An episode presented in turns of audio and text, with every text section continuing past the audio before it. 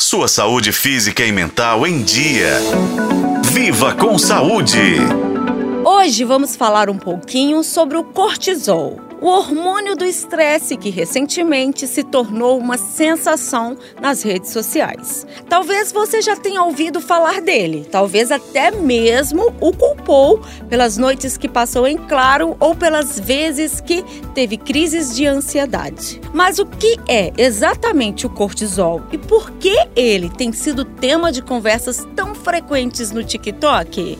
Bom, para começar, o cortisol é um hormônio vital que ajuda a regular como o nosso corpo responde ao estresse. Quando nos deparamos com situações estressantes, nosso cérebro envia um sinal para as glândulas suprarrenais, que liberam esse hormônio na corrente sanguínea. Isso acontece quando enfrentamos um perigo real ou mesmo quando recebemos um e-mail de advertência no trabalho, por exemplo. Mas aqui está a pegadinha. Embora o cortisol tenha um papel fundamental em nossas vidas, o desequilíbrio desse hormônio não é necessariamente responsável por todos os problemas de saúde que as pessoas andam compartilhando nas redes sociais. Não podemos culpá-lo automaticamente por tudo que nos acontece.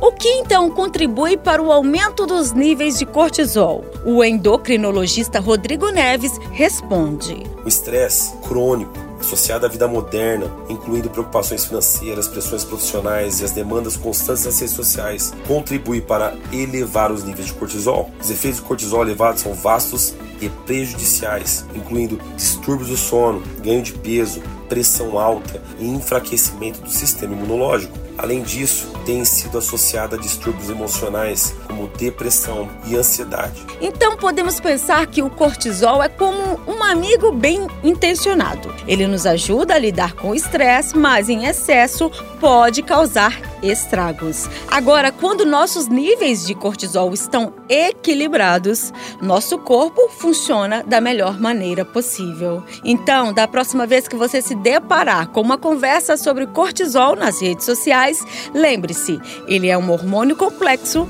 parte integrante de nossa resposta ao estresse, mas não é a única peça do quebra-cabeça quando se trata de nossa saúde mental e física. Eu sou Nubia Oliveira e este foi o podcast Viva com Saúde. Acompanhe pelos tocadores de podcast e na FM O Tempo.